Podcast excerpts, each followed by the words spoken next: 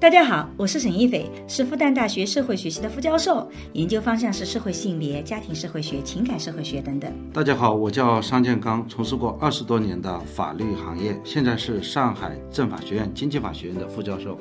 我和张老师会一起主持这档由新事项光之来处出品的播客，从男女不同的视角跟大家聊聊这个时代的亲密关系、婚姻、家庭、社会性别相关的热点事件，同时也会穿插一些我们夫妻的轻松聊天。嗯，大家请记得哦，这是一个闲聊性的节目。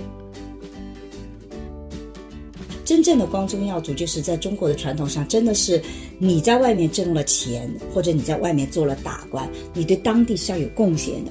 这个时候，你祖宗所在的那个地方，它能发达，这才是祖宗真正能够去去脸上有光的。你去找亲密关系，你开始寻找的不是说因为我们有血缘或业缘，或者是我们的这种什么地缘关系，我们就应该有亲密关系。我们主要看是我们性格投不投缘，我们是不是有共同语言。我们是不是能够有很多的共鸣？其实中国以前的传统社会跟我们今天的社会，它有两套不同的逻辑体系。一种叫情感表演机制，人类不会让自己就这么快乐的生活下去，你一定会折腾自己，所以你会创造新的痛苦。对，这就是人类不断 搞自己这个增长的、日益增长的这个生活需要、文化需要，还有情感需要啊。平时你好我好哥俩好，到了关键时候叫你付抚养费你不肯付，叫你送医院你去买单你不去买单，他也看出来这种这所谓的亲戚关系的一种虚伪性。但是亲戚关系的复杂性也在这里，就是你你如果谈到这种内部的冲突的时候会很厉害，可是真的当对外部的时候，你会发现它又有一个团结的力量，这是中国家庭的一些特殊性所在。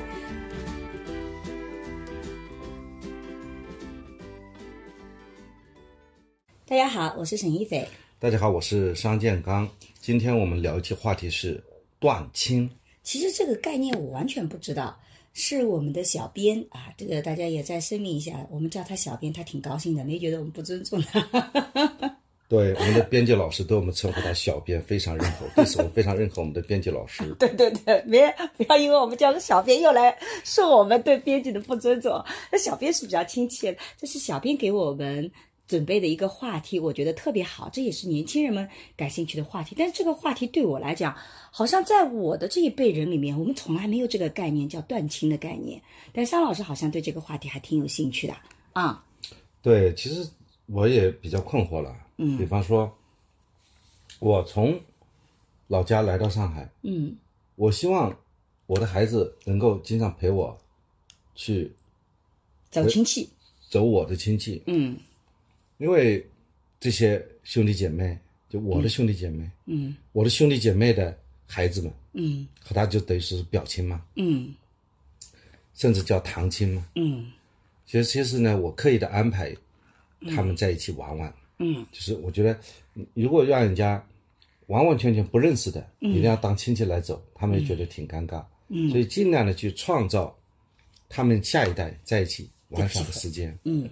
但是好像这个所谓断亲的这件事儿不可避免，因为他们之间毕竟是交往不多，对，孩子呢，其实去和回老家和他们的那些表亲戚和他的堂亲戚交往的意愿不足。对，其实断亲有两个层面，一个层面可能是日常生活中，比如说你工作的地方变化了，你生活的地方变化了，你自然而然跟原来的亲戚走动少了，慢慢断掉了。这个其实在任何一个时代都存在，尤其是像中国本身朝的这个亲戚代数里面，也是五福之内是亲戚，但你慢慢慢慢你就变得就疏远了，比更上面的那个亲戚，这是一个客观的一个必然会断的过程。但我们今天讲的断亲，可能是更偏向于第二种，是主观上的。这个主观上是包含说，第一个没有像想要跟亲戚们去热络的联系的这样的一种欲望啊，没有说我一定要去跟亲戚去搞好关系，我不一定要去走这些亲戚的串门儿，我要去跟他们有更亲密的关系。第二种就是说，主观上甚至很想跟这些亲戚们切断联系，我都不想见他们。我觉得我们可能更多的谈的是后面一种，因为前面那种吧，各朝各代都有，而且背后的原因也不需要再多说了，社会流动，然后自然而然就那个。所以我们今天可能更多的讨论是主观上，为什么越来越多的年轻人想要断亲啊？对你像我自己在主观上也有断亲的，有的时候会有这种想法，嗯，但实际上是断不了的，因为比如说，我现在的主要工作是帮助小孩子解决工作，亲戚的小孩、家乡的小孩，解决各种问题。帮助小孩子解决法律问题。啊，比方说，哎，我叔叔的孩子，嗯，这个在广州，嗯，啊，去帮人家什么刷单返利，被诈骗了二十万，啊。啊，那么这个问我怎么办？嗯，那我说你报警了没？那你报警的时候，希望注意这个一二三四哪些一二？三四，最好拿和一个结警回执单。嗯，啊，这个是我能帮到他的。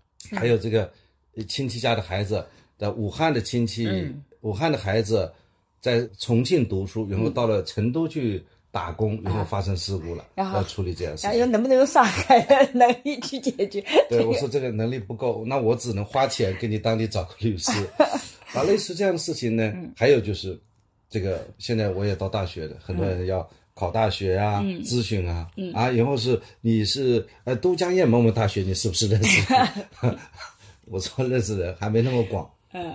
就是说，就是在家乡人心目中，他是看着我长大的，他是我叔，嗯，但其实我对这个叔，其实概念已经这个叔其实并没有什么亲这种已经有血缘上的这种，哎我们呢是一个大家族，个的村庄大家族里同姓的啊，或者说哦，就我爸的在朋友，五六代以前，大家可能是共享了一个爷爷啊，或就一个一个祠堂，一个一个祠堂的一个祠堂的。但是他们的孩子，其实我认也不认识，但是他呢，其实在我很小的时候，他是看到我长大的，嗯，所以呢，在他心目当中，就是我是他的一个亲戚，啊，而但是且还是我觉得他的你的还是他的小辈，对，是他晚辈，所以嗯我其实还是很愿意尽我的可能去帮助他的。你的主观意图上没有断亲的想法，你对，主有的时候观意图上是没有也，生无可恋，对觉得你这个事情的确很很麻烦嘛，对对吧？家里有那么多亲戚，但实际上从我们的理性认知来讲，我讲的一种是情绪，对一种是理，从理性的角度来讲，你现在稍微混得好一点，那应该是要帮帮同族的人，否则别人就会说的。对，就是说，人家该找你帮忙的时候，你没帮忙，那是一种没出息的表现。嗯那么我呢，其实，在家乡人眼里显得挺有出息的，因为我经常帮助他们。嗯然后我回到老家，我要去看看那些爷爷奶奶，其实我也不认识，怎么办呢？嗯让我哥带着我，嗯啊，每个人这个有时候还给个一百块钱，嗯，啊，那我没有想办法像刘强刘强东 给那么多钱，嗯呃，毕竟我们是搞搞这个是吧？搞学学术的，比较亲戚，对。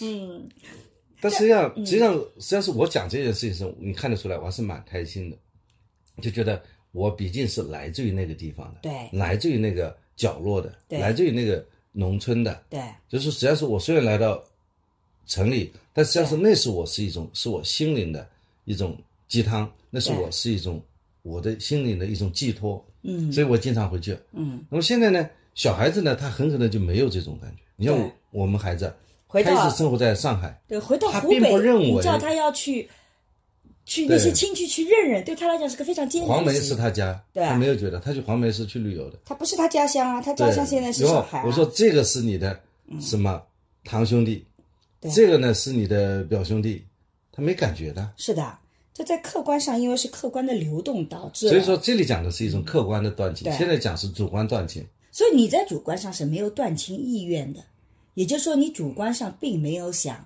刻意的和这些亲戚就是不来往或不去有交往，，我反而从理性去告诉我，就是意识告诉我的潜意识。啊，虽然这个是潜意识说这个是很烦，对啊，但意识里你你必须要去做。没有，应该反反过来是呃，意识告诉你这个事情很烦，但你的潜意识里面鼓励了你说还得要继续去做，因为这就是我们生活的已意义所在，对你的背后的一个整套的就是我们的一个价值链嗯就是这样的。我们出来这个奋斗，目的是什么？嗯，光宗耀祖。你看桑老师这种传统的想法是多么的根深蒂固，光宗，光宗的和耀祖的含义就是说要帮助帮助那些所以其实家人、族人。我觉得桑老师其实这里讲了一个我们家庭教育里面或者家庭研究里面很重要的一个话题，就是以前我们觉得光宗耀祖只是说啊，我发了大财，然后我回到当地我就很有名望，然后我就呃祖宗就荣耀了。其实这个是对光宗耀祖比较狭义的理解。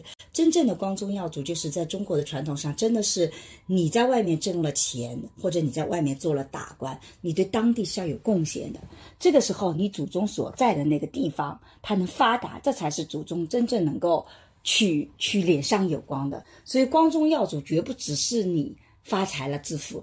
如果你只是自己活得好啊，你自己对身边的人都不照顾，其实这个在整个的这个呃社会舆论场里面，其实你的地位是很低的，所以你是被看成是有问题的。所以我我不知道大家有没有看过这个类似的这种呃书籍啊，像这个呃以前很多的那种呃书籍都在写，如果一个人他对这个当地是没有帮助的，就像那个余华的《活着》里面，我记得就有类似的这样的一个人，他的那个儿子就是做了对当地不好的事情。你会发现，虽然他在外面做了大官，但是他的父亲最后是不认他的。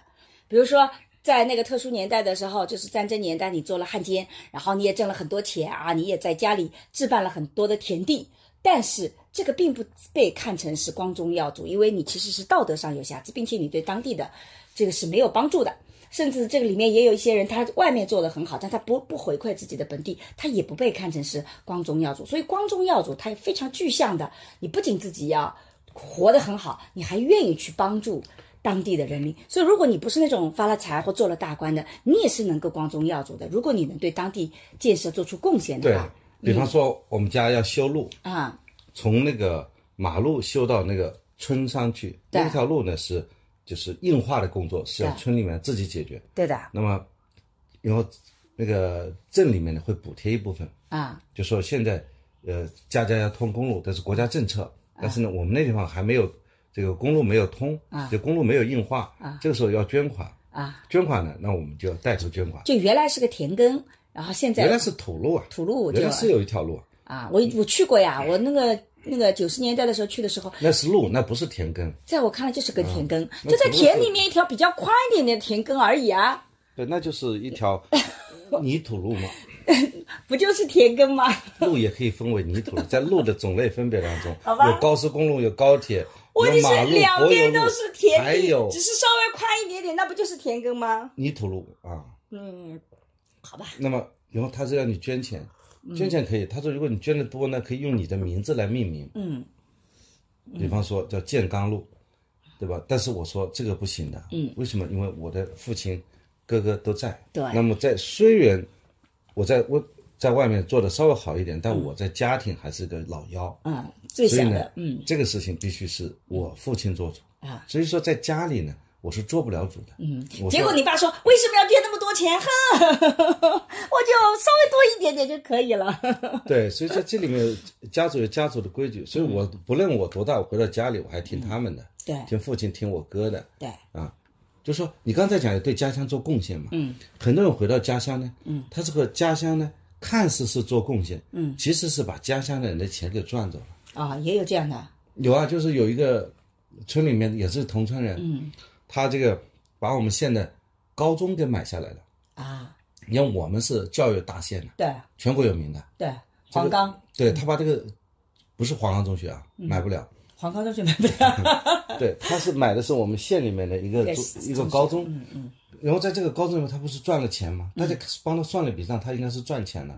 其实他在当地没有一个太好的口碑，嗯就是你没家乡没有做过贡献，结果你利用你的资源，结果把家乡的资产给买了，反而赚了钱。嗯。其实呢，对印象不好。嗯，就是家乡希望你是捐款、对，捐助，或者说利用你的资源对。帮助家乡修了一条路啊，嗯。或者说给审批了一个什么项目，一个大项目。嗯。那么我我们知道，我们县也出过一些大的人物嘛，嗯嗯，所以如果是但是他们对家乡没有做出太大的贡献，家乡人都就对此是有想法的，嗯。就觉得你好像已经做到了，甚至这个很高很高级别了。我觉得这个大家就不要去人肉搜索了啊。对，很好很好，但是你对家乡没有做出太大的贡献。所以按照你这个说法，你看，如果我们跟亲戚朋友们去来往，那如果以前我们有情感的联系，那当然会有联系。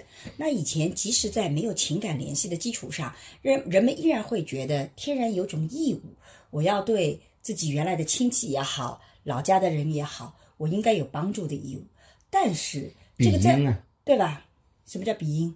就是要给他们一些，就是大树啊，底下，庇荫，庇荫，庇荫大树底 下，对，大树底下好乘凉对对对，所以我们有一本这个做家庭研究的书叫《主因之下》，对吧？对。祖荫就是你看这个有要有一个庇荫的，让大家能够在里面能够有那个的，所以恰恰是因为这套逻辑体系，因为在呃乡村社会，我们称之为叫熟人社会，你像那个贾政，嗯。贾雨村，贾雨村为什么能找去找贾政呢？这不就是因为同一个组，他攀了个亲戚对，是同一个组，就不需要帮忙。他带林黛玉去见贾某的时候，嗯。然后安排他去见贾政，嗯，他并不是说他是林黛玉的老师，对。他说是他贾家的族人。对，所以按照那套逻辑体系，你看啊，恰恰是在乡村社会，它是个熟人社会。这个熟人社会不见得说一定要认识，而是说只要是有关系的，都被等同于是应该互相帮助的这样的一个群体因为。我们有族谱呀，对，但是你如果到了城市里面，你就会发现城市是个陌生人社会，因为你看断亲，大部分这个呃小编给我们各种的案例都是离开了当地，到了城市去工作生活，在北京、上海、深圳、广州，然后不想回老家，想去断亲，因为你到了城市，你就会接受一套城市的所谓的逻辑体系，这是套陌生人的。这个逻辑体系，陌生人的逻辑体系里都会强调说，我们是要这个所谓的权利边界清楚的，我并没有那个义务去向我不认识的人、没有情感联系的，或者没有这种有过这种利益交换的人群，我要去给他们去帮助。这个恰恰是在理念上就已经没有的，就已经没有这个文化基础了，对吧？对嗯所以我们讲的一个上半节比较长的时间，讲的是就是我们四十，我们快五十的，哎呦，我们没有断断亲的那个，对，在下一代现在的年轻人，嗯。他讲的一种断亲的现象，嗯，而且他就是刚才沈老师所说的，主动的想疏远那些亲戚，对，或者就说没有这个意识，说我一定要去保持这个关系，对，不喜欢走亲串友，嗯。他们觉得走亲串友非常麻烦，嗯他们对亲戚也没有太多的印象，嗯，所以呢，就是九零后成为断亲一代。对，所以你九零后现在年龄也不小了，三十多岁嘛。对对，所以你看啊，当我在脑海里义务里面没有说我要去帮忙或怎么样子，也没有说我期望你将来来帮忙。其实从情感角度讲，他就失去了情感需要去沟通联系的一个很重要的一个底层逻辑啊。我们社会学有的时候很残酷，我们看情感也会看背后的。表面上是说，我觉得我不需要花这些时间精力去跟你去交往，但其实情感的交往，以前我们为什么一个村庄里啊，这个大家过年都要聚聚啊，过年都要呃李大哥、呃王大姐互相来这么称呼，其实底层背后还是一个等到关键时刻是互相要帮助的这个逻辑体系。此外呢，人们对于情感的诉求也是通过就身边这些亲戚朋友去获得的。他他以前就是只有你看业缘是同事的这个缘分，或者就是老乡的缘分，都被称之为叫业缘，就还有事业的缘学员，学缘对，然后血缘对吧？学员很厉害的，同学啊，同学啊，同学也被称之为业缘，就是这个业缘这个词包含了同学、老乡、事业、战友，全放在业缘里面。好大的一个业缘啊！对，然后呢，当然就看定义，定义总有一个广义的和狭义的。你要狭义的，但业缘的确是这个定义的，因为它是跟血缘相对应的。然后还有一个是哦，地缘不在这里，就是有一个老乡不在这里，老乡是另外一个大类，叫地缘。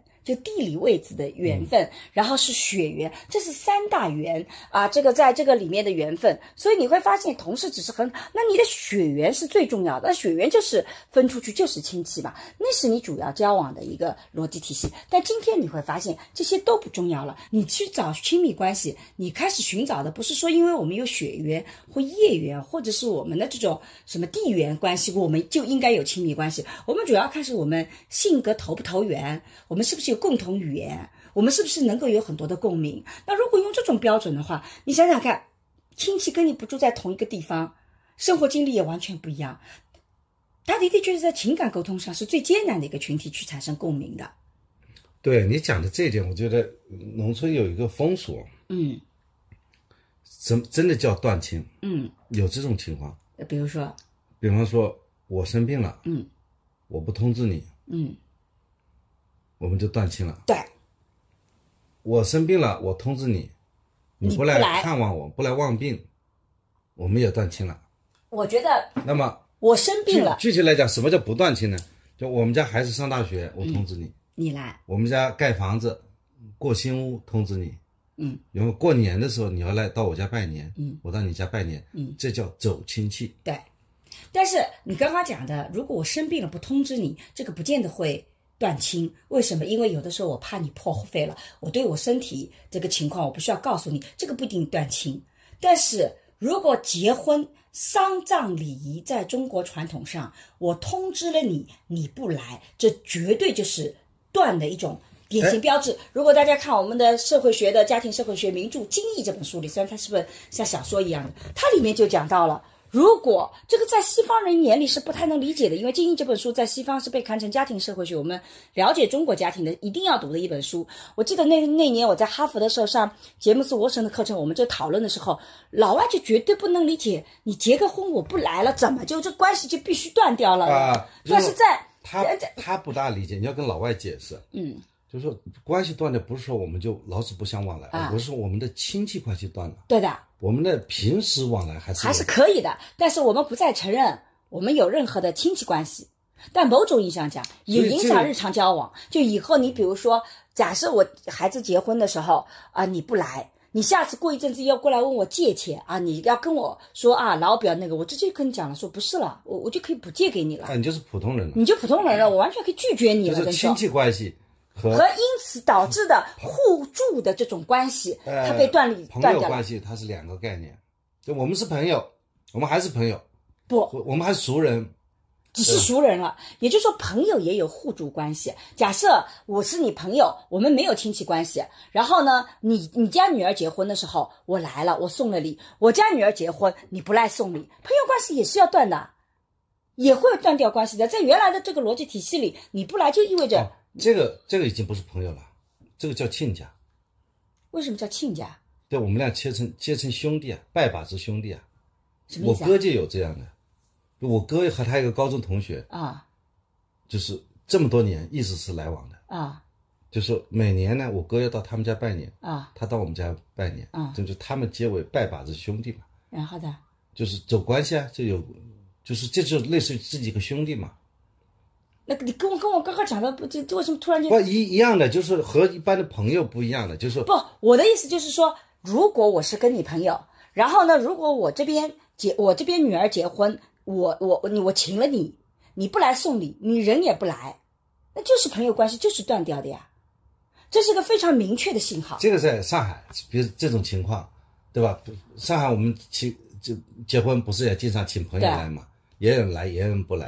上海没有这个情况，我讲的就是在传统的中国的那个社会里面，像像金逸这样的塑造的这个中国的家庭模式，在农村，就我们讲的是在不断亲的这种文化氛围里，对对对就这个是一个非常重要的标志性的记忆。所以现在很多的年轻人就说啊，我就结婚就不去了，那为什么父母一定要强迫你去？其实就是某种意义上讲，因为你这种行为在那个文化体系里被看成是你是直接跟我断交了。那你断交的时候，不是说你回去还能做朋友，过年还能啊、到你家来坐坐？你到人家家里坐坐，人家很不欢迎的，凭什么呀？你都已经跟我断掉了，你还要过年到我家来坐坐，来喝我一杯茶，我干嘛要那个呢？我又不能把你赶走，这是个非常尴尬的境地。所以在这两种断绝外交关系。对断绝外交关系的，它是个非常重要的标志体系。但是我是不是生病什么的就没有关系，对吧？是是是嗯，所以所以跟你刚刚讲解把子那个是另外，那是更亲切的了，那个了，对吧？对对对。啊但是当然了，如果你说你这个解把子、拜把子以后，今年不去了，这个等于说这个关系也解除了。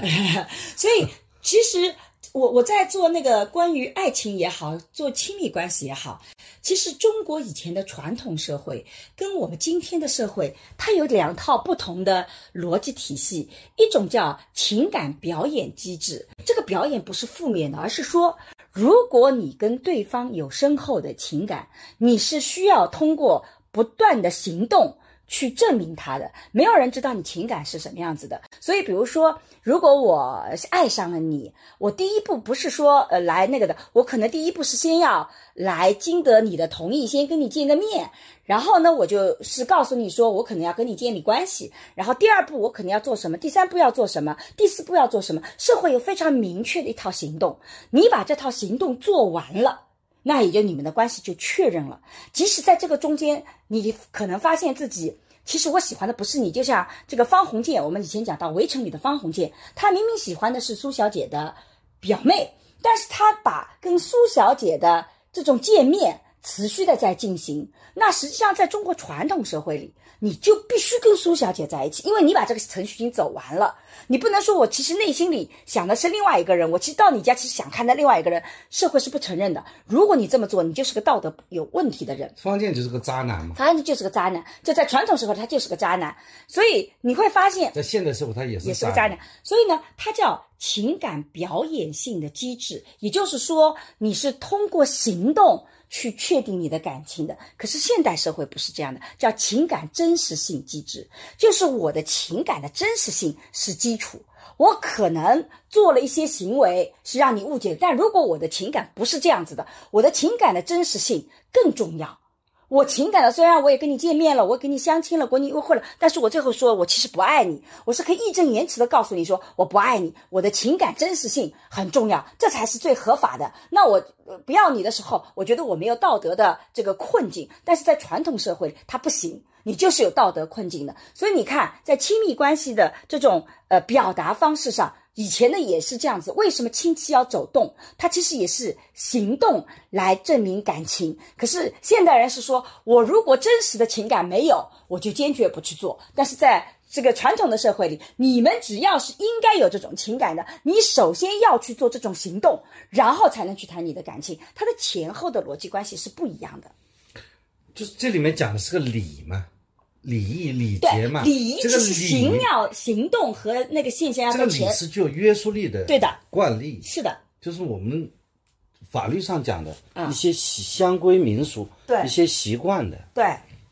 所以说他在我们的这个，就是最早的时候，他不是有制定法，他有法，嗯，但实际上是他的习惯还是对人们的行为起到很大的一个约束作用。对。那么现在我们把法律。这个和习惯，这个就是慢慢的这个分离的情况下，或者说我们在遵循了一些具有约束力的规范的时候，更多的是强调是法律，但是强调的是你真实的意愿。当你强调真实意愿的时候，走的就是情感真实原则。对，在我们的这个私生活的领域，它更加强调的是。真实利益，法律不管你了，法不管你，强调你的真实利益。你要你要喜欢就走。那么在原来法律不管的地方，它是靠礼仪。对。那么礼仪对你进行约束。对。现在呢，更加强调就是说你的真实意识。对。就是说我们民法典讲的这个民事法律行为要以真实意识表示为前提的。对。也是强调是，就是要建立真我嘛。所以在这个情感关系里面很有意思的是，我们老觉得以前的人很痛苦在情感上，因为你看他即使不喜欢对方，他也要去做这个。事情，这是多么压抑的一件事情啊！以前的人是多么被压迫啊！但是实际上，我们这个爱情的研究是告诉你，现代爱情才是痛苦的，因为当你把所有东西建立在真实性的时候，你会发现一件很可怕的事情，就是其实你自己并不确定你的真实性情感。你今天觉得自己喜欢他，很可能你明天就觉得没那么喜欢了。你后天又会怀疑我到底是不是喜欢他。同样的，对方对你就不确定性，你也不知道他喜不喜欢你。他今天表达对你喜欢，不确定性，你对稳定性，对不稳定，还有不清晰性，对你也不知道。我昨天还在跟桑老师说，我觉得你好像现在对我没有那么的爱了，对吧？你要用你看，因为你都是放在心里的。他说他只做不说，我说那不行，你做了你必须要说，因为你不说我就不知道。但如果按照传统社会，你的确做了很多事情，他在某种意义上就确定了感情。但是现代社会不是说你你做了这些事情，我就一定觉得你是爱我的。你做的时候一边陪伴我，一边拿着手机，我都觉得哼，你就没有陪伴我。你虽然陪着我，但是你的心思不在我身边。你想想看，那个真实性，它永远无法被证明。所以人们永远处在对情感的求证的逻辑体系里，那个其实是个很痛苦的过程。虽然它是很痛苦的过程，它恰恰它是一个更文明、更高级的、更符合于人类发展未来趋势的。就是说，人要回归到人的本身，对吧？就是康德说，人的目的是这个，就是人嘛，就是一切的。就是说，你如果说在封建的那个社会，你没有办法按照你自己的自由意志，比如你是百分之九十的这个意愿，还百分之十的勉强，你也做，这个代表你百分之百，实际上是你没有完全回归到人。但是，人的充分的自由呢？对，但是社会学觉得这个有一个非常简单的逻辑，这就叫吃饱了撑着的。为什么？以前的人为什么不把情感有那么多的反复的探究，有那么多去要去论证呢？因为他对他来讲根本就不重要，因为他更重要的是怎么让自己活下来，怎么去生存下来。所以在这个时候，情感没那么重要，他所有的精力都用在了怎么让自己活下来，他没有那个。就是要要，因为保暖才能思淫欲，他还没有思淫欲的能力，他只能先保暖。我们今天为什么要做真实性的逻辑体系？我们不再接受。我们原来那种说啊，我不管情感怎么样，我就要做一二三，不就是因为你吃饱了吗？你吃饱了撑着了，然后你就开始考虑淫淫欲的问题，那你就会把它变得非常非常复杂化。所以这就是吃饱了撑着的以后的社会所产生的新的问题。原来你的痛苦都在物质层面的，吃不饱穿不满的痛苦，这些痛苦你没有了，但人类不会放过自己，人类不会让自己就这么快乐的生活下去，你一定会折腾自己，所以你会创造新的痛苦。对，这就是人类不断 搞自己这个增长的、日益增长的这个生活需要、文化需要，还有情感需要。对，反正总而言之，总而言之，最终要回到康德讲的，人要百分之百的实现自我啊，实现这个对人自身的一种各种满足。嗯就人的自由度要更大，嗯，对吧？自由度更大是一种一种文明的标志，对对吧？现在没有人去讨论，这是个公理，对，这是个但自由度大了，不见得是幸福的，这个同意吧？对，就自由度大，可能是更高级、更文明。嗯就是这个事情是一个假设，啊，你没有人说自由度小才好，对，这个对吧从，回归到人的本身对，人需要有更多的自由是啊，自由度，你人可以这个呃上九天揽月，蓝蓝对九天揽月啊是不是嗯，？这现在就是人的自由度更大了，对，星辰大海都是我们的空间了，对吧？所以呢，应该讲就是我们在在这种情形上，在这种语境下来讨论这个年轻人主动断亲是不是一种自由度 更大的表现呢？还是说对现实的一种无奈？因为你看啊，嗯为什么会出现断亲啊？好，他就是说，比方说，断亲有很多客观原因，是让年轻人不愿意去面对的那种场景。嗯。就是说，这如果不选择断亲，就是面对另外一种比较尴尬的状态，比方逢年过节，呃，这个走亲串友，饭桌上是呃尬聊啊，啊，这个呃这个敬酒啊，嗯，那么这种情况下，年轻人呃要么就是去社交是他不喜欢的，对。要么就宅在家里。我我在看到这个，我们小编给我们准备的资料里也有一个我觉得非常形象的讲，现在年轻人回到老家去走亲戚是有多么的烦。比如说啊，何毅二十八岁广告从业者，他就觉得说躲亲戚是他整个春节中最关键的词汇，但是呢被父母指责为不通人性，对吧？因为他整个回到家里。走亲访友，从早上九点开门迎客，夜里十点以后送走最后一批客人，一天迎来要五批亲友啊！这个真的是非常的忙碌。所以他的朋友调侃道：“你家这个线下流量，如果邀请来做客的人，每人都在拼多多砍一刀，一辆电动车应该都能砍到手了。”所以他会觉得说，我在外忙碌一整年，春节回到家里真的比上班还累。我的父母亲兄弟姐妹甚多，妈妈总会一遍遍的跟我说，呃，大舅早早辍学，供养弟弟妹妹读书的故事，也会谈到父亲的哥哥三十年前如何照顾呃飞来横祸躺在病床上的弟弟，也就是他的父亲，从而提醒我说，对要对这些长辈心怀感恩之心，甚至还要向我灌输委屈自己、成全别人的价值观啊。现在这个，所以呢，他就觉得，哦、他这个嗯家庭呢是为什么人多呢？嗯，不是他们父母混得特别好，而是呢，他们家的兄弟姐妹很多多，人都照顾他们家。对，你看，嗯。这个也就是说，他父亲是嗯。躺在病床上的，嗯，就是说他有很多的舅舅啊，对。这个还有很多的这个伯伯啊，他们对他们家照顾很大。你看，他说每每年及手足之情，对。妈妈一遍又一遍的讲起大舅早早辍学，供养弟弟妹妹读书的故事。嗯。那肯定是这个弟弟妹妹也包括他了。对。然后他父亲的这个这些哥哥、啊，嗯怎么样？父亲哥就是他的伯伯嘛，嗯。这样去照顾他躺在病床上的弟弟。嗯。就是说他们的这一辈的兄弟、兄弟姐妹的感情特别好。对。所以呢，这样的话给他带来很大的一种压力，是他们父母享受的恩惠，对。感受到的恩惠，他要去感恩，对，对吧？嗯比方说，呃，你是做广告的，那你这个如果说你在北京还还不错，对那你是不是能够照顾人家，对。帮弟弟妹妹们也介绍一份工他作？他觉得其实这些关系已经开始在变化了，因为他妈妈你看很小年一过，妈妈就准备年货，然后呢，这个自己身体又很疲累，但是呢，他又要去这个呃。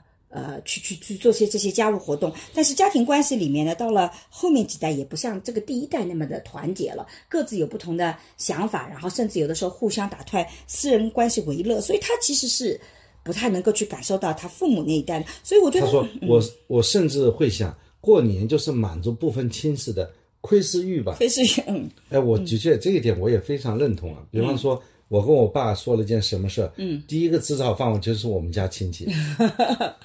那老人呢喜欢去说，因为他没什么好聊的。比方说，哎，健康一回来，健康回来以后有什么新闻发布，对他们又去聊，跟我爸聊了一些私事，嗯，他们都跟家里人去讲了。所对以以后我跟我爸聊的时候也要注意啊，呃，多做少说，对啊，甚至多做不说，对啊，啊。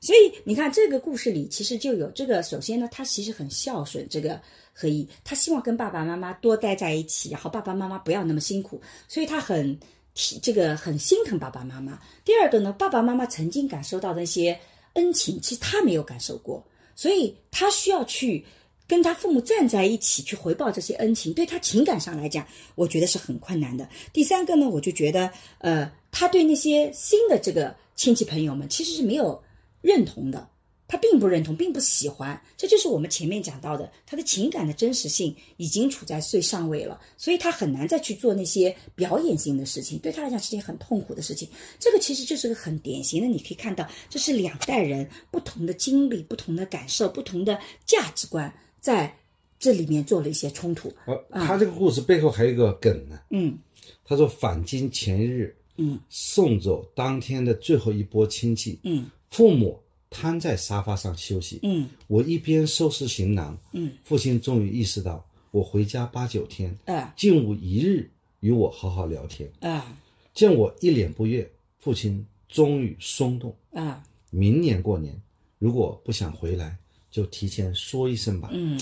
我觉得这个，最后做让步的还是父母，其实是父母，其实是也看到了所以他。跟父母之间呢，嗯，有非常好的沟通。对就说他没有享受到一种小家庭的这样一个父母的在一起的这个度过这个愉悦的时光。但我其实就我们俩在一天，你回来家就是这个亲戚来，那个亲戚来，你很可能因为父母年龄大，他不在，他也很可能在帮忙做一些嗯，这个家务啊什么之类的，可以想象，否则的话大家都很累。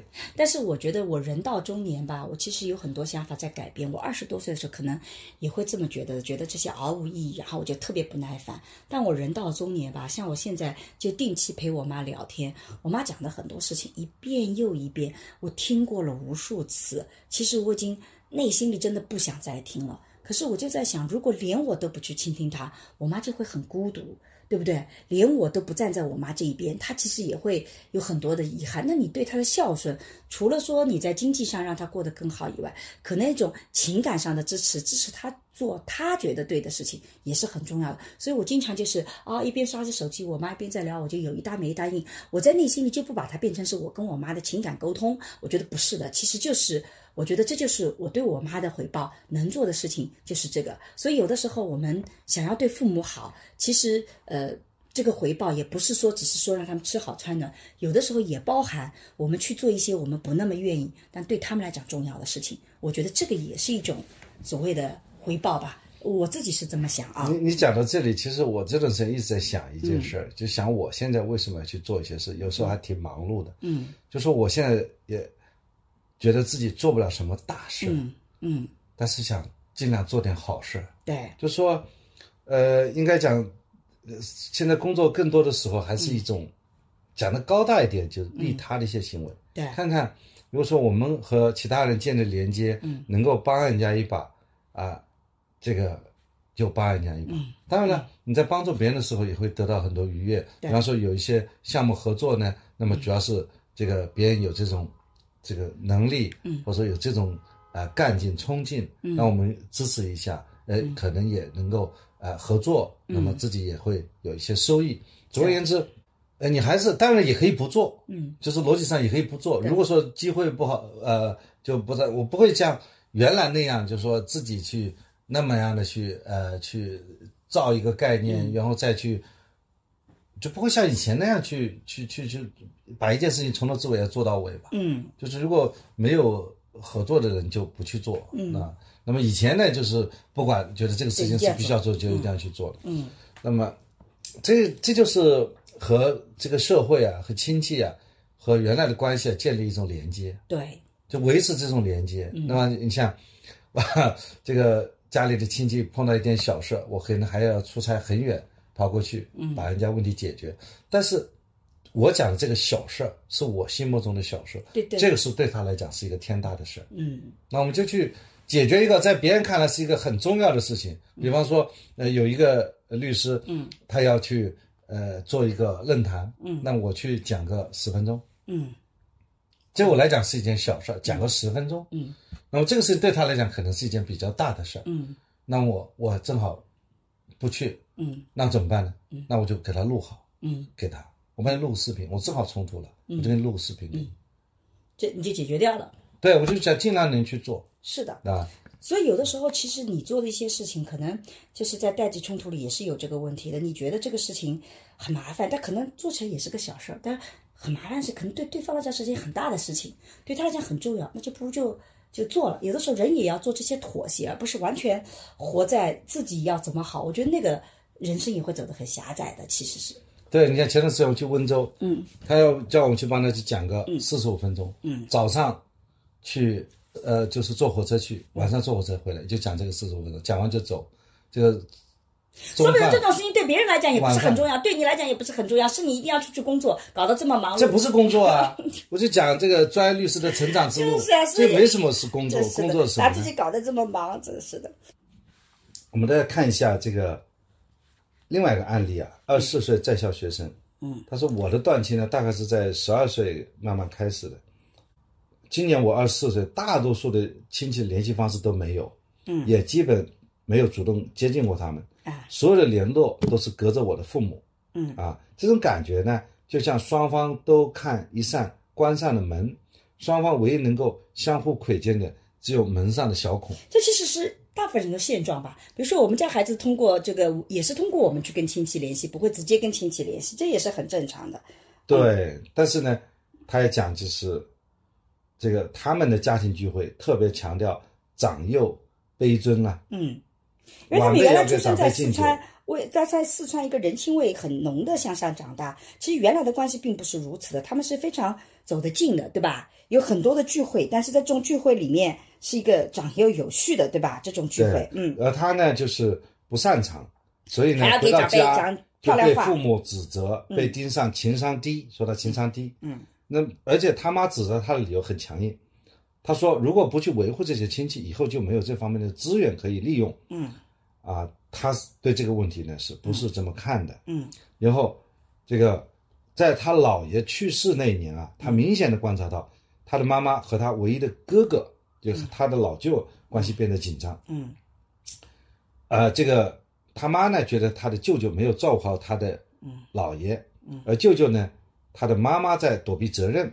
嗯啊，但是他他们这句话没有直白的讲出来，但是双方的通讯的频率和家庭聚会上这个相互躲避的眼神，会让的这种这个情绪啊，就是特别的明显，对，对吧？嗯所以他也看到了这一个啊。嗯其实呢，我不知道这个所谓的帮助和资源，在他看起来是比较虚情假意的，嗯就是在他看来，所谓的血缘关系，只不过是建立关系的一个渠道。嗯，老一辈所需要的那种所谓的帮助，也可以通过雇佣来解决嘛。那是太 naive 了。对，哎，我觉得那个是太天真了。他很多年以后，他就知道很多关系，哪怕最亲。密的血缘关系，也不会代表这种关系一直会亲密。就刚才这个例子就说明这一点对，啊。平时你好我好哥俩好，到了关键时候叫你付抚养费你不肯付，叫你送医院你去买单你不去买单，他也看出来这种这这所谓的亲戚关系的一种虚伪性。但是亲戚关系的复杂性也在这里，就是你你如果谈到这种内部的冲突的时候会很厉害，可是真的当对外部的时候，你会发现它又有一个团结的力量，这是中国家庭的一些特殊性所在。呃，但我觉得比较，所以呢，他说所谓的断亲，他更加愿意将这两个字拆开来看。嗯断的是那些非我们主观选择的，一两年都未必能见一次的，仅有血缘联系的人；嗯，亲的又是，又会是那些我们主动选择的家人。对这就是叫选择性断亲。对选择这个案子案例呢，就是可以对，作为一个选择性断亲的一个选择。嗯，他选择就是说认同朋友才是自己选择的家人。他说，认真经营的情感获得了比血缘更重要的亲密关系。这种情感链接是我们这代人新的互动方式啊。他说，我们这代人进来一场不可避免的社会化大运动啊，这个是真的是这样的。也就是我们这个讲到了，你看今天这个在建立链接的时候，更强调的是情感的关系，尤其是对于这些不善。社交领域的，你让他到一个陌生的环境里面，到了一个乡村的一个集会里面，你要让他去敬酒啊。他里面也讲到了这一小段，他说：“哎呀，每次这种家里的聚会要晚辈要给长辈敬酒，还要讲漂亮话，我就不擅长啊。这个尤其是我不知道怎么去掩饰这种。”呃，不擅长，实际上是端着杯子，尴尬的处在那里。然后呢，这个父母就会说他啊比较低情商。对于很多那种不是很擅长去游刃有余处这种情况的话，的确是很尴尬的，尤其在没有情感的这个链接基础上。所以对年轻人一代来讲，当他强调情感是很重要的链接的时候，那你原来血缘关系、业缘关系所建立的那些客观性的联系，在他这里是没有维护的必要性的，甚至也没有维护的这种需求。那这个情况下，父母要去说服他这是个资源体系，他其实就不太能理解。他都不相信，对，连你们自己都没有把他很好的呵护，对父母没有做好一个榜样。嗯，对，所以这个就是一个很重要的一个逻辑体系。但是我要这里稍微补讲一嗯点，就是一个手指五个，它也有长短的。对的，你如果说，当然以后在这个家庭的法律规则当中，子女是平均尽赡养义务，对包括遗产也是平均分配对。但实际上，这个里面法律上所说的和实际上大家所认知的嗯是不一样，因为家庭的资源的占有也是不一样的。对的，就像我们家里，哥两个男孩子都读书，考取大学，两个女孩子都小学就辍学，对，就那么是从家庭资源的分配来讲，我的两个姐姐她就说、啊，我们放弃了我读书的一些机会、啊。对。那么你现在子女抚养上面，包括将来在农村里面，可能他两个姐姐也没有继承权。嗯。那相对而言，大哥，呃，这个这个平时对父母啊，嗯，生活在一起，或者说，但是两个姐姐也能照顾在一起。我们呢，又平时那个就隔得比较远。嗯。所以说。你如果在家庭里面所有的这些东西都平均分配是做不到的，就像一个人，你如果说人类把五个手指头长得一模一样长，他也不行。那也不行了。对，但这个时候需要做的是手指头长的得到很多资源的，得要去回报曾经在这个资源体系里被剥夺的那个。这就是说，嗯，我原来说是周星驰讲的，后来大家说不是周星驰讲那句话，嗯就是你能力越大，你做的事情就要越。但是这里面有个问题啊，你看啊，你是非常有意识的要去照顾你的姐姐们的，那你觉得你的孩子要不要来承担你这个责任？因为当你发展起来的时候，你的孩子也是受益的，你的孩子还要不要去照顾你姐姐家的孩子？如果他混得比较好的话，他应不应该照顾？他，我觉得他这个要看他了，因为这个不是这个这个不是 B 选项，对，这不是这才是核心的问题，你要去照顾，我觉这是完全没有问题对？的，因为他很可能跟人家之间关系也不是很好，对这是他只是不过是他的亲戚，而已，对的。所以这个在但在中国传统的逻辑题叫父债子还，其实子女是这有这个义务的，首先要构成父亲的债呀，他这个是没有构成。这是感情债呀。感情债，父母已经给了其他的兄弟姐妹更多的私惠，他本身不是不是一个啊、你债了，你已经变现代了它是一个债权，而不是个债务了。但是就是别人欠了他们家的债，这个你已经是现代了，但是如果按照传统的逻辑体系里面，其实你看啊，这个刘姥姥进大观园，就是她还得要去照。你看刘姥姥的身份是比较那个，但他们有过这个类似的关系，后面的人还得要去很好对哎你讲你看这个是传统的一个逻辑体系，所以你看这个里面就有，当我们落到很细的地方的时候，它其实有很多的细节的争议在这里面。对刘姥姥就说，因为他们原来是熟悉的，对所以呢，就再到他们家来个打个秋风。对，而且还一次又一次，你还要不要接待？这个底线在哪里？对，因为对于这个王熙凤她一个管家来讲，如果呢她不去处理好呢，别人也会对她有一种口碑上的对啊，觉得这个这家人家那么势利，呃，对今天混这得那么好，就是社会的叫结构性的机制，就是你如果不做，大家会对你有批评。今天我们不再有这种结构性的机制了，大家会觉得。凭什么呀？凭什么一定要帮啊？啊，是亲戚就一定要帮吗？啊，以前你帮过我爸妈，那那为什么跟我有什么关系呢？你看这套逻辑体系是完全个人化的逻辑体系，对吧？好的，嗯，所以你看这个例子就很清楚的说明，今天我们这个年轻人也不是完全是直接断亲，而是选择性断亲，选择了那个，但背后选择的那个逻辑体系，不同的人可能逻辑是不一样的。对他啊可能在亲戚当中也有一些是他的朋友，对，所以逻辑是相通的。是的，嗯，还有就是他们之间本来是呃没有关系的，嗯然后呢，你回家你总归是要带点礼物吧？对，那我一个同学，他就说，他说他在美国嘛，嗯，因为刚开始也不容易，大学毕业以后留校能够活下来，嗯，留在那里，在没有拿到绿卡之前，他他就没回来过。啊、很艰难的，嗯，他说回不起，嗯，你回来以后，七大姑八大姨总归要买点东西吧，还有机票，对，那只等他奋斗了多年以后，他再次才能荣归故里。对荣归故里，前提要有荣。如果你自己认为你不荣，你很难回来，回故里。嗯，这个我我也想到很多那个春运嘛，春运为什么很多外面的打工人需要过年的时候回到家乡？嗯，回家有的时候是一种勇气，对。就是你要接纳自己。如果说你在外面混得很不好，你其实回不了。你会，说你家都回不去了。对，嗯，是的，所以说这也是一个压力，对吧？还有就是，家庭本身是原来的那种互助，现在也没办法互助了。嗯就原来看病望病，嗯比如盖房子，其实就是一个众筹的机制。嗯嗯就我我生病了，那你来送点钱，嗯来解决我的这个看病住，嗯，这个医疗费的问题。我们家盖房子也是这样，现在就没有这种互助机制了。对，所以我觉得这个现在的这个从物质上，年轻人他也没有这种，就是没有这样一种内在的情感上的这种力量，对迫使他去建立和家庭的连接。对，反而呢，这种家庭就是给他一种不好的场景，比方说，呃，结婚了吗？嗯，工作怎么样？现在工资多少了？很烦，对吧？嗯，然后无非就是这样的。是的，所以从某种意义，那你觉得年轻人是不是要回归到在这种状态下，他怎么需要像符合我们传统价值观？回不去，就是时代一旦变化了，它是回不去的。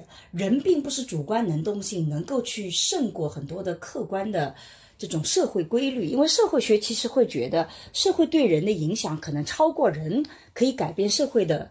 能力机制，就比如说像现在的这样的一个语境里面，我们已经会觉得跟所有人的情感的联系，其实首先是我们之间的共性、我们的共鸣，我们有精神上的同等的交流，我们平等的关系，这些已经成为了你深入到你内心里的一种形式的逻辑体系和你的感受机制。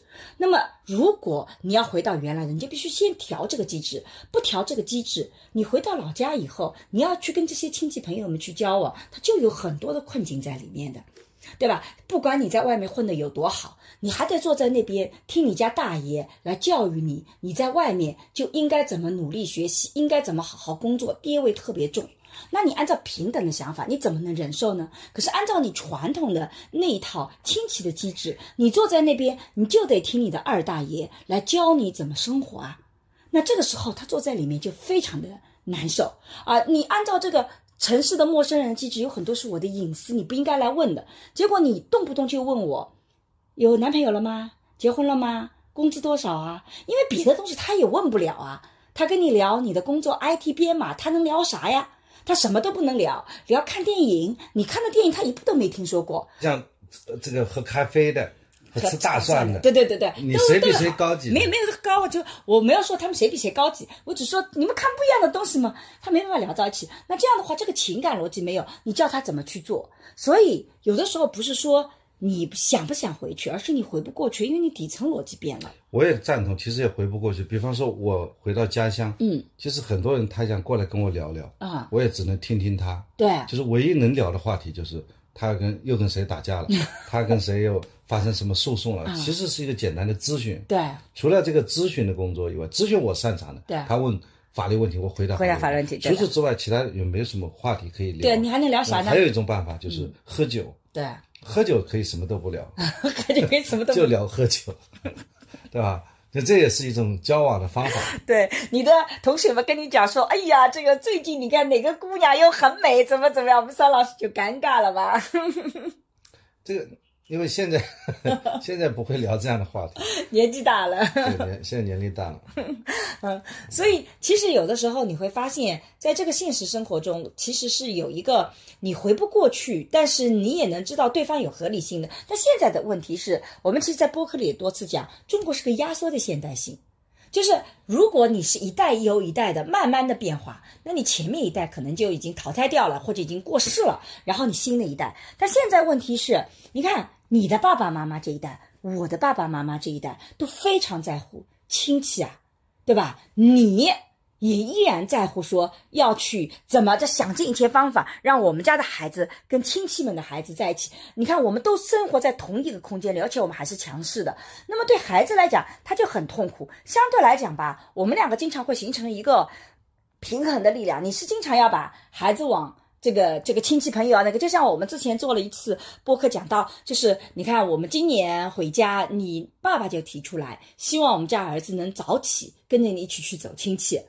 我觉得这个就是他这一代人的想法，你呢是站在中间的，觉得你爸的讲法也有合理性。回家一年也就这么一两天，那你不如就让他早起去走亲戚了。那我呢就站在儿子这一面，我觉得真的跟着出去太难受了，谁都不认识，一年就做这一天，有意义吗？没有意义，那就不要做了，对不对？那我就让我早起，我也很痛苦，就算了。那你最后觉得很好，他说你说啊，你自己是说，我就跟大哥去做了啊，不要小孩子就不要参与了。你看，这叫压缩的现代性。我们三代人、四代人不同的人，所有的想法都在一起。这个时候，如果我们的年轻人他处在弱势地位，他还不得不去按照长辈的想法去做，他就非常的痛苦。而长辈来接受我们这种坚决不走亲戚的逻辑体系，他也很痛苦，他就觉得特别没面子啊！外面混得很好，呃，教育的很好，这个媳妇还是做教育专家的，结果这个两个孩子一点礼貌都不懂啊！逢年过节回来连亲戚都不走，这算什么教育专家呀？你看这个指责，他是从。他的逻辑体系的，所以压缩的现代性导致的痛苦就是，你会发现我们必然会产生冲突，而这个时候谁处在弱势方，谁就更痛苦。我把我儿子的快乐保下来了，但某种意义上我是牺牲了你爸爸的所谓的面子和他的荣耀的，他很难两全。对吧？当然，大家也可以说，我可以说服我儿子啊，去那个。当然，我也可以这么做，但在这个逻辑体系里，可能就牺牲了我儿子的利益，他会很痛苦，而甚至以后他就不想回来了。那以后我就要很大的冲突，每个过年一定要强迫他回来啊，那这个就变成更大的冲突了。我也不太愿意做，是这个逻辑吧？啊，是啊，就听到这里，我觉得挺无奈的。这这是个因为我自己也感觉到，比方说我在我自己的家乡，我我会有有那种。习惯的生活方式，嗯，而我的的确确就是来上海的第零代嘛，对，就是我从老家来到上海，也也生活在上海。其实像我们这样经历的人很多啊，对。因为现在人口的迁移变得很频繁了对。嘛，所以我们呢，一方面呢又想回到家乡，对。一方面呢又又又看到我的孩子，他和我们就完全不一样，他在上海的第一代，嗯，对吧？就是在新的地方的第一代，他完全认可本地的一些文化，他不接受他是一个那个籍贯是那个黄梅人，对。对吧？这个时候，我们呢既有传统的那一套这个理念，我们认为那是对的，我们就应该过年，就应该春节就应该回家，对。我们应该和我们家乡的那些呃朋友们呢保持一种联系。换换句话说，他们的呃问题也应该是我的问题，我应该有义务帮他解决。但是我们的小孩他完全不认同这些东西，对，他有他自己的一个一种呃生活方式。其实呢，我也为我们的孩子担心。嗯，我觉得有一首歌叫《把根留住》嘛。对，其实现在的这些人，现代性以后，他的根在哪里呢？嗯，他往往会就会产生一种，就是不婚不育保平安，或者说有这样一种想法了。嗯就他可能可能就是，就我感觉啊，我个人认为他们的这年轻一代他的动动力不足啊，嗯就是这个原动力不足，嗯就是他的用什么样的一种价值嗯，价值观来支撑他在这个社会上去打拼呢？对，这个我我可能就是没有调查，没有研究啊。嗯。比方说，我给举个例子啊，嗯。这个人呢，呃，他是一个自由职业者。嗯。啊，然后呢，就是他首先和他的父母关系不是很亲密，因为父母没有去照料他，嗯。所以他是被他的比方说一个亲戚照顾的，嗯。对吧？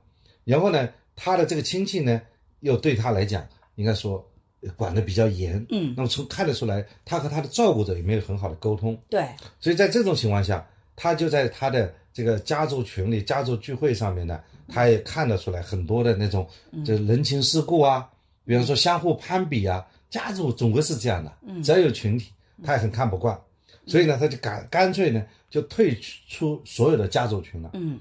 在必要参加的家族聚会上，对自己不喜欢的亲戚呢，也是熟视无睹，不理不睬不搭腔，嗯反而觉得世界很亲近。嗯，然后呢，他甚至结婚了。对，他既不告诉他的这个生母，嗯，就是说尽量的不告诉周围的人嘛，嗯他觉得结婚是他自己的事情，嗯领证呢只要双方彼此参与，嗯对吧？但是呢，婚礼呢就是要涉及到家族，他不愿意让家族参加参与到这件事情，所以他也不办婚礼，去领个证。嗯那么，这个而且他也认为呢，就是甚至他也认为，就是说也没必要再生孩子了。嗯，那么就约定了丁克。嗯因为他没有勇气做出孕育一个小生命的决策。对，对吧？因为看到了太多原本和美的二人因为孩子的到来鸡飞狗跳，嗯对吧？中国的家庭有个特色叫隔代亲，因为教育理念的不同，与老一辈产生了各种的不愉快。嗯这种隔代的干涉，说白了就是负累。嗯啊，这个他讲了他的对这个事情的一个评价，通过他他对这个事情的评价，我也知道他大概的关于这种啊亲情啊关系的一些看法。嗯。更有甚者，他说：“我对宠物有种无限的爱，最多的时候我养了二十只猫，嗯。我可以很多天都不出门，跟它们待在一起，观察每只猫的喜怒哀乐。嗯，动物与人相比简单多了。对，你看，从这位一个啊、呃比较窄的这位嗯。呃女同学吧嗯。来看呢，啊三十五岁了，她就讲了她断亲的嗯一些情况。应该说，我们还是就说这种情况不是一个个体项，对有还是比较普遍的。那你怎么看待呢？其实我觉得吧，走两种的这个极端，在现代社会中都会很痛苦。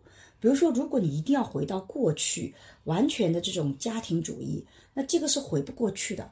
而且那种琐碎是跟这种复杂性、这种人际交往的这种礼仪的繁琐性，它真的就是跟我觉得现代生活非常的格格不入，你回不过去的。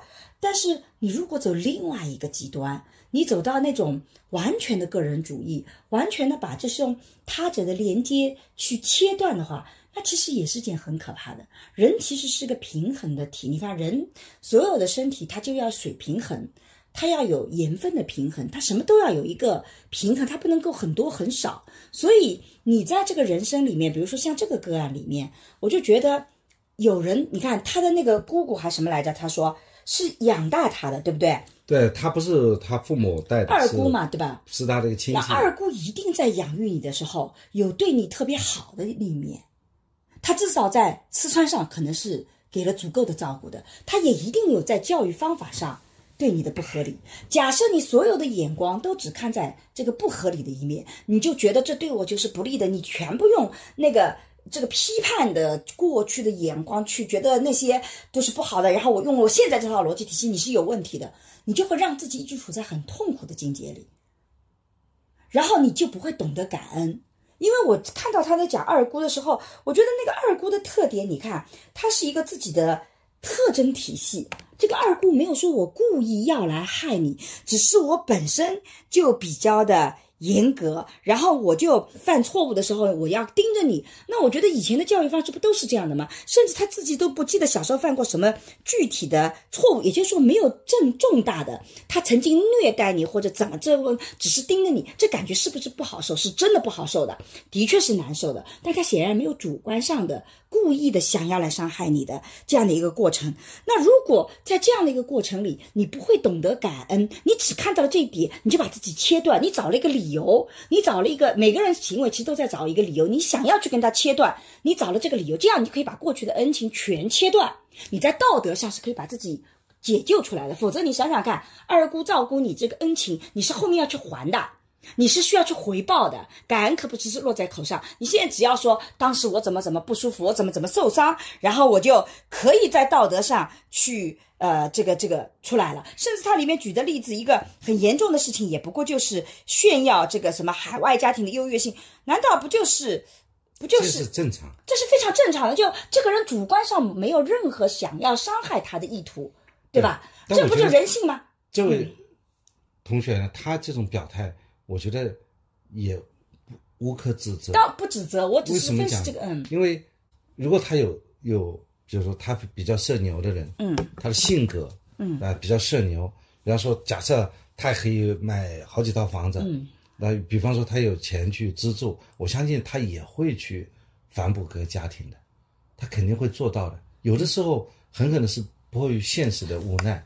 对我，我觉得是反，我同意你的想法，就是我的意思是说，如果你用这套逻辑体系，其实你是会痛苦的，因为那个自我，现在很多人对于自我的这种逻辑体系，就是变成我自我跟别人都割裂掉了，我就独立了，我就不受他们影响，我就独立了。其实永远没有这个自我的，所有的自我都是社会性自我，都是社会影响你的。你以为的那个所谓独立自我，也是社会性影响。对吧？那在这个过程中间，很重要的是，你自我是要和他人有链接的，你是要对他者有贡献的，你是要有回报的。如果这些都没有，你最后那个自我他会非常的脆弱。对，所以我担心的是什么？是他这样的一种逻辑，他很脆弱的。他意识到了，嗯，比方说他要想和亲戚建立联系了，这个时候几十年都不联系，你想联系，你就觉得这个时候也很尴尬，亲戚觉得很怪，亲戚自己小圈子做的挺好，当然了。亲戚也会伸开双臂欢迎你，因为毕竟是亲戚嘛，永远的亲戚嘛。嗯，但是你自己会觉得尴尬，也不会的，这就是你现在的想法。你你回去的时候，亲戚也不会，因为亲戚也在变化，亲戚也会变得个人个人主义，他也不会说那个啊，因为你你就我是你亲戚，所以也就是商老师你自己能做得到，大部分人也做不到啊。大分没有那么的那个，如果呃，如果是我的话，我曾经啊照顾过你一阵子，帮助过你一阵子，然后你中间有一段时间都跟我觉得我这也不好，那也不好，我都不觉不知道我自己到底犯了什么错误，我明明尽心尽意的把你照顾你大长大了。我明明想一直跟你讲说我们是一伙的，结果仅仅是因为我想让你变成我一伙，你就觉得我在控制你，然后你对我在这个几年里面都不闻不问啊，表保持了非常客气的状态，没有让我感觉到我的付出有那个的。你等到你有一天回头的时候，我觉得像我这样的性格，我不会接受的。我觉得凭什么呀？绝大部分会接受的。那就说明我比较小心眼吗？没有，就是说至少也有两种情况，一种是接受的，一种是不接受的嘛。但是我觉得接受的可能是那个，尤其是你还在很多的场合里面都在说我对你的教育是不好的话，你伤了我的心。我觉得我没有那么伟大，说我伤了心，我就作为长辈，我就一定要怎么怎么样子。你，我觉得这个也很高的要求。长辈对子女的这种爱呀、呵护啊，他是几乎是没有底线的嘛。你这个也是。老一辈的那个，你现在年轻的一辈，你看这个，如果九零后他们自己成了这个长辈，他们也不会有这种想法呀。我们七零后现在像这种想法，八零后也。我们这一代人自我们已经在还没有成长起来。我们的自我是个集体主义下的自我，你成长的年代还在集体主义下面嘛，所以这是两种。但我想讲的是，我不是说要去指责他，而是说他的情感会非常的脆弱。他现在是说呃养猫猫狗狗，然后他结了婚，也不告诉呃这个这个自己的这个父母亲戚亲戚的很简单。但是有一天，如果她的丈夫也出问题了。她只剩下这一条连接了，那条也出问题，他的生活就变得非常脆弱。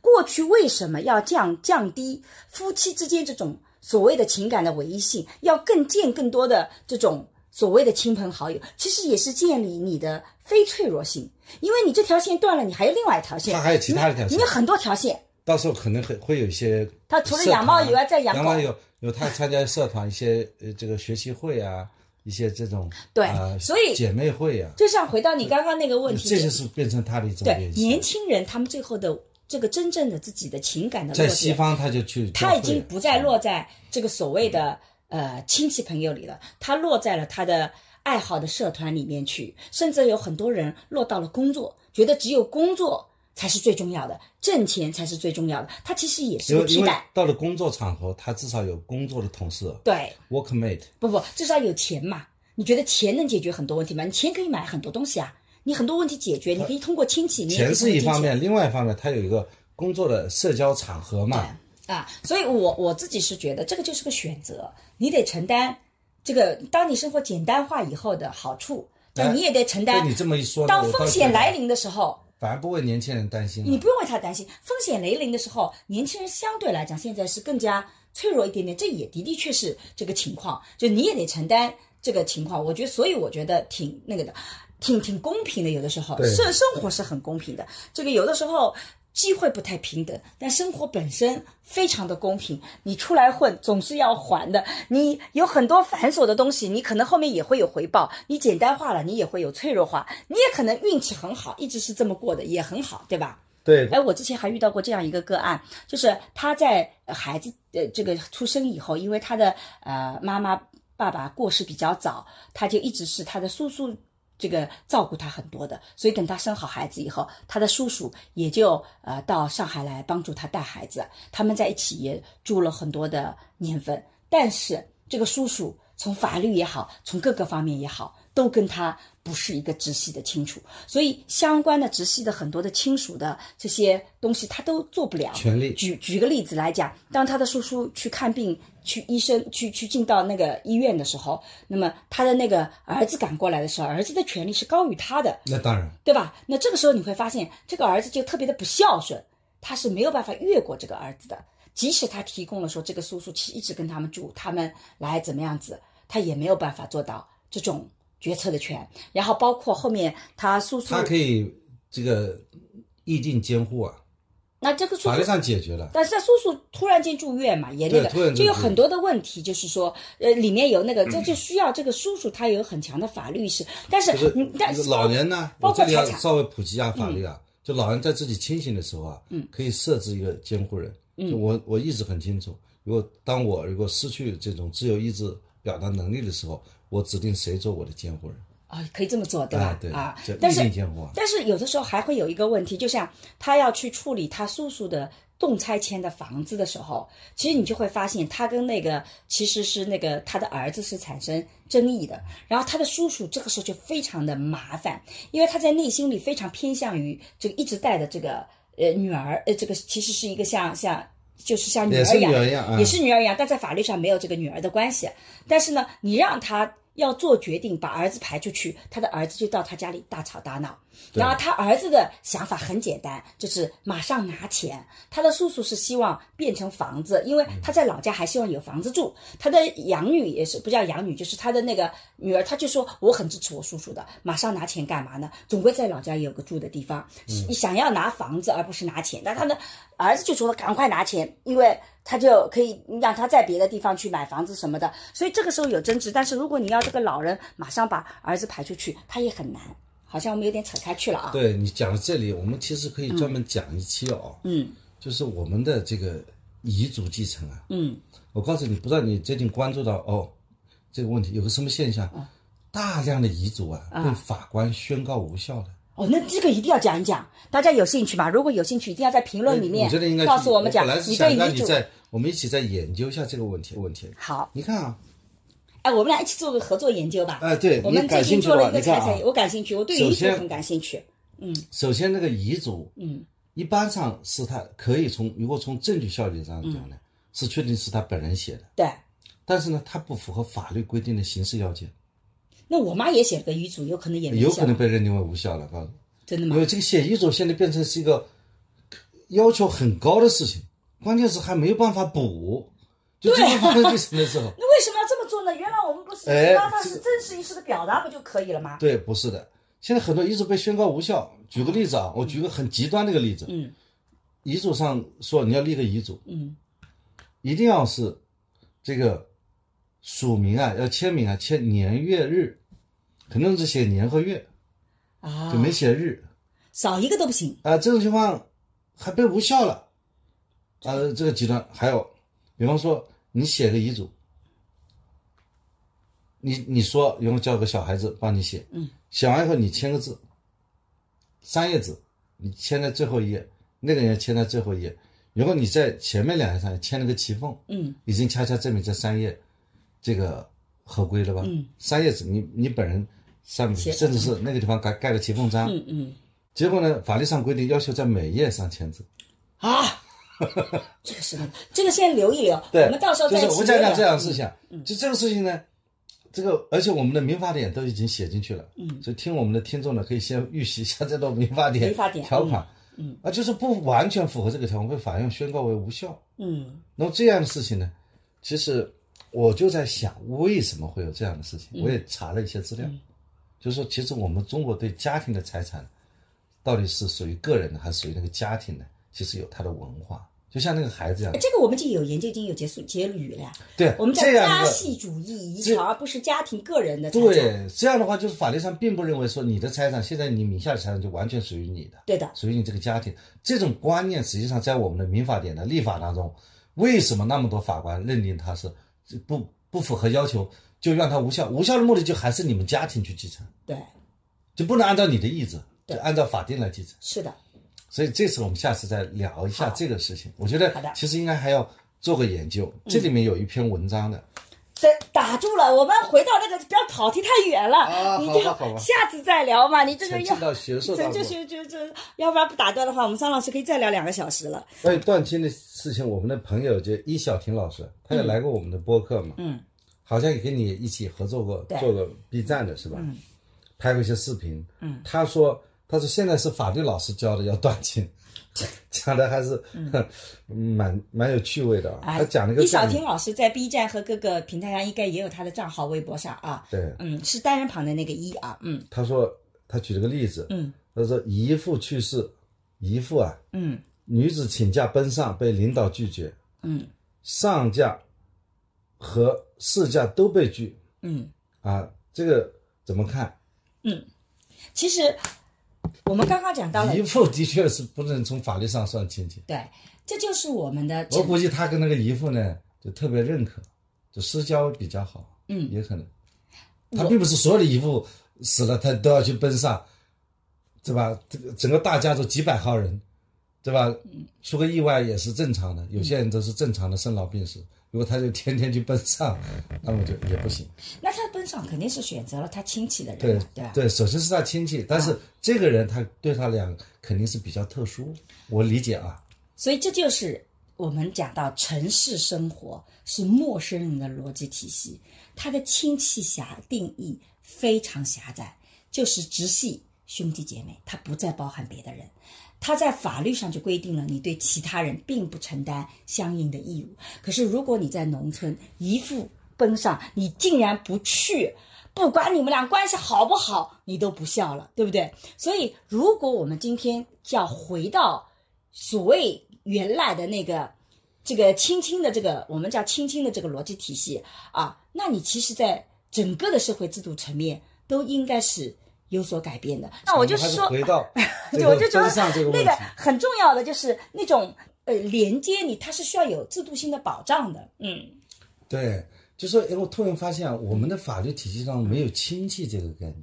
是啊，没有亲戚啊，你没有亲戚救助义务，但你有亲属救助义务。对，我们是有近亲属的概念。对，对，我看刚刚看了尤老师这个呃发言呢，我看到他说，我我就想突然想起来了，因为他实际上是亲戚在我们的概念当中是不等于近亲属的，对。不等于家属的。对，比方说这个亲属，嗯，亲属肯定是不等于亲戚的，对，亲属是这个大家知道，就是配偶、老婆、老公，就是血亲，就三代以内的父母，这个兄弟姐妹，嗯，还有子女三代以内，对。啊，就换句话说，第四代都不算了，嗯，老爷爷都不算了。对，我这我们的法律很有趣的，就是曾孙子跟跟他的那个爷爷直系的，他们之间好像还不能算亲属啊。对啊，还有这个，呃，姻亲，姻亲姻亲也很啊，狭窄姻，亲啊，姻亲，姻亲这个姻亲只包含父母，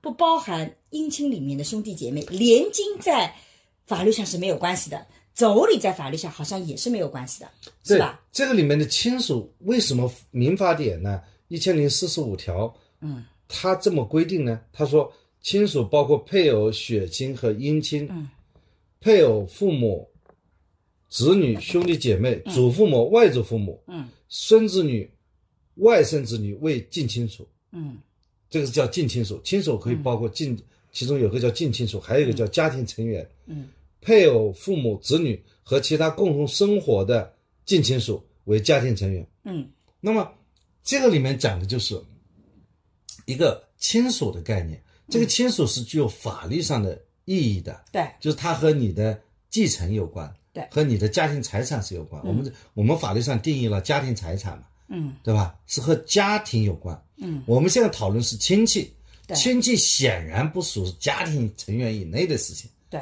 但是我们的亲戚法律上没有定义哪些人是亲戚，对，是这样子的。法律上为什么不去定义什么叫亲戚呢？那就问你呀，这个不能问我呀，我不因做这个研究，因为他们之间没有权利义务关系，因为你法律上法律上并没有规定亲戚之间权利义务关系。对法律是解决法律关系的对这么一个学科，嗯，对吧？所以这个问题应该交给社会学家，那问题社会学家不解，对吧？解决一些道和理的问题，你同意吧？我同意啊，就法律不解决，交给社会学。那好，既然是社会学家，你来给我定义一下什么叫亲戚？啊，但是问题是社会学并没有那种像法律一样的这种权利的概念，它没有。法社会学是关系学嘛？呃亲戚很简单，就是 relative，它是有关系的就可以。甚至我们连家庭的定义，现在都不是一个简单的说什么啊婚姻血缘的关系，叫亲密关系的集合体。亲戚他到最后变成一个主观认同，我认为你是我的亲戚就可以。对，就是那因为耶鲁大学当时对于那个家庭的概念做了很多的讨论的时候，你就发现过去我们说，呃，家庭的定义非常清楚，是男女两人结合成这个婚姻，对不对？得到大家的认可，然后生育子女所构成的一个社会的单位，它里面包含血缘、婚姻、男女两性，然后这些是个核心的要素。结果你会发现，现在在很多的国家，结婚不一定要男女啊，男男也可以，女女也可以啊，破掉了吧，对不对？结婚也并不一定要登记啊。我如果是同居，我很长时间，他也得到了相应的法律的同等的权利，对不对？孩子孩子也不见得一定要自己生呐、所以血缘的、婚姻的那个都那个，那我怎么去界定这个家庭呢？他那最后你就会变成说是我们亲密关系的共同体，连家庭成员都这么界定的话，那亲戚就更是了。对，每个国家有他自己的制度和文化。对你刚才是在这个世界范围的观察，在我嗯们中国呢，这个这些都是不合法的。对，到目前为止还没有合法化。好好好，反正我们我我说的也是耶鲁大学对家庭的定义，对，它这个是世界范围的研究。对吧？啊，所以这个其实就是一个很重要的。如果我们要去推动原来的这种逻辑体系，你会发现法律本身它也要做些调整哦，否则的话，你怎么去？确定它是有亲戚关系，或者是怎么样子的呢？所以，我们回到最后这个断亲的故事里面来讲，其实我觉得看到这样的情况，我自己是觉得啊，这其实就是一个社会发展的过程中挺正常的一个一个过程，因为你像过去的古代社会啊，家庭其实是一个非常重要的一个。嗯，一个社会的单位机制，而且这个这个亲戚这些五福之内的亲戚，在整个的这个社会的这种运行体系里，也有很多的保障机制。比如说，呃，你看祠堂经常就是去决定一个家族里的各种的问题，对不对？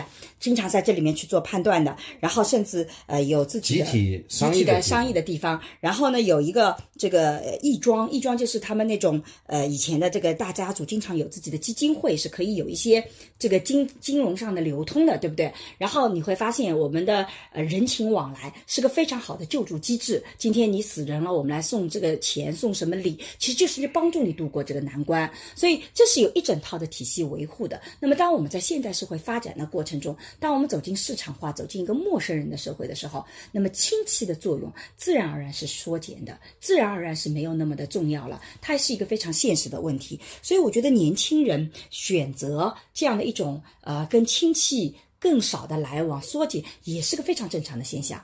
真正的问题其实是两代人之间对于这个观点的不同所导致的冲突。我觉得这个是一个很重要的需要去协调的代际冲突的问题。但本身断亲本身这件事情，它其实我们能够在未来能看得到是会越来越多的。但是我们也提醒年轻人，其实断亲不见得就一定世界只有好处没有坏处，它我就直接说吧，你要就从给那些嗯想断亲，嗯，或者说已经断亲，我讲是主动断亲了，嗯而不是被迫的。我们今天主题是给他们提一些什么样的建议呢？刚才评价已经评价好了，嗯是客观的，我们不做任何的价值判断。嗯，那给什么样的建议，或者说给什么样的一个提醒呢？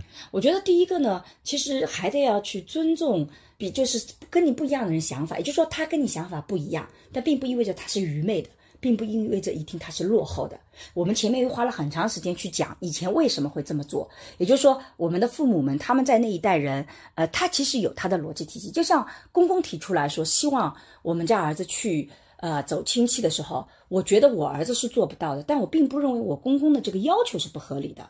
我觉得我公公的这个要求本身有他的地方的当时的一个特点，是符合你们当地的文化的。他显然对我是没有恶意的，他也没有说故意要让我儿子怎么生活不幸福，他没有这个主观恶意。包括你刚刚讲的那个故事，你首先要去判断对方讲这些事情、做这事情，他有没有主观上的恶意。如果没有主观上的恶意的话，我们可以多份理解。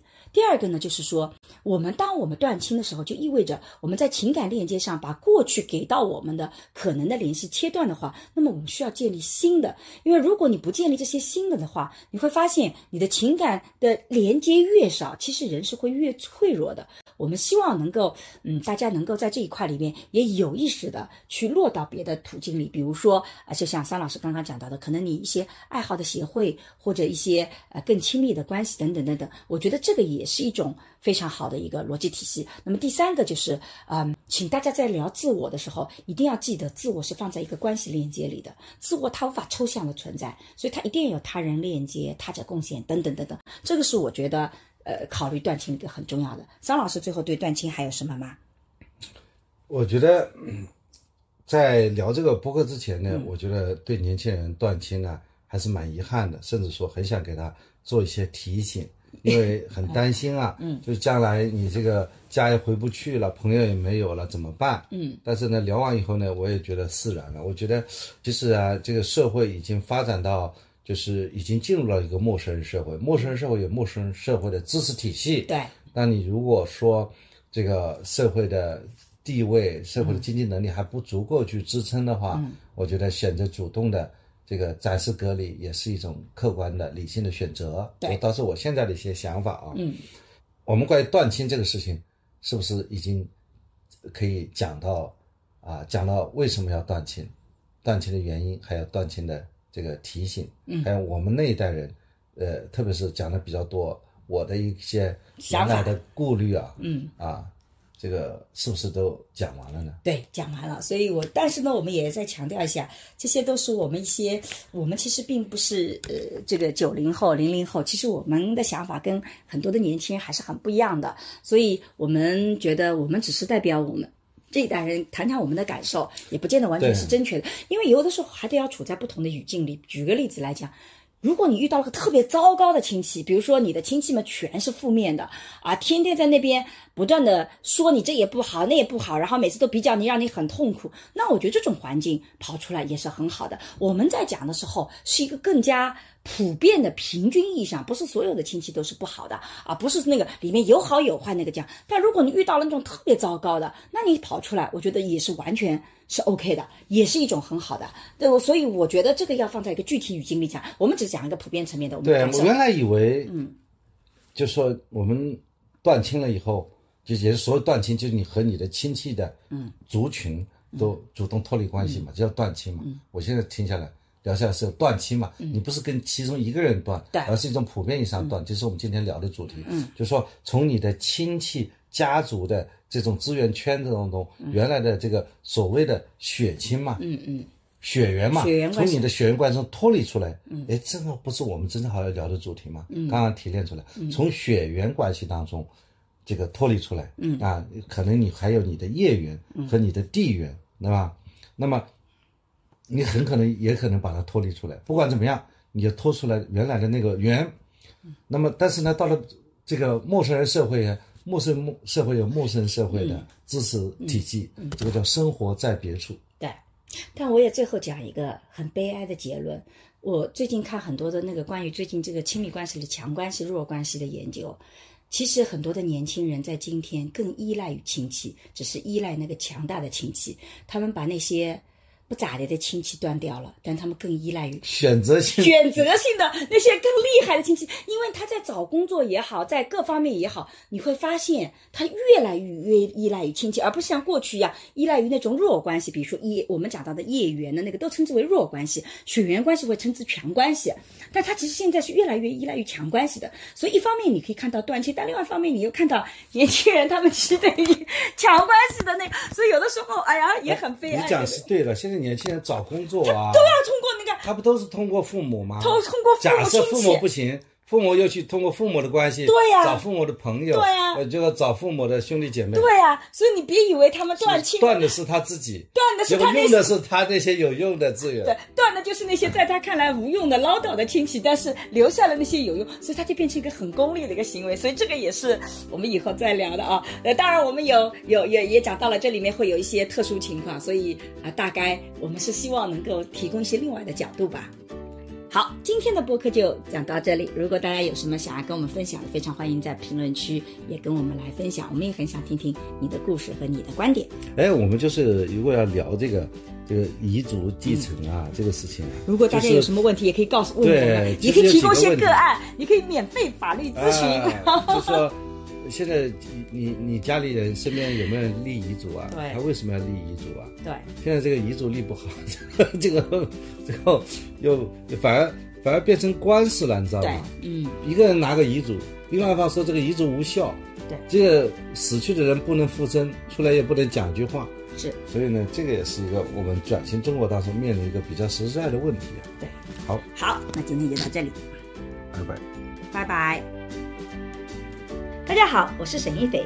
那在过去的几年里，其实我做了很多的课程，想要帮助大家系统的学习爱情啊、性啊、性别啊，以及怎么去做沟通的内容。所以呢，在公众号“光之来处”，你可以找到社会学的爱情思维课、沈一斐的性教育课、沈一斐二零二一聊性别等等这样的课程啊。你在这个公众号上还可以找到运用心中的 CP 和重新认识你这样的情感沟通的桌游。哎，我在过去的岁月里，其实特别希望能。能够通过系统的知识，通过一些实践性的方法，能帮助大家在亲密关系里面成长起来，能帮助大家的自我变得越来越好，生活越来越幸福。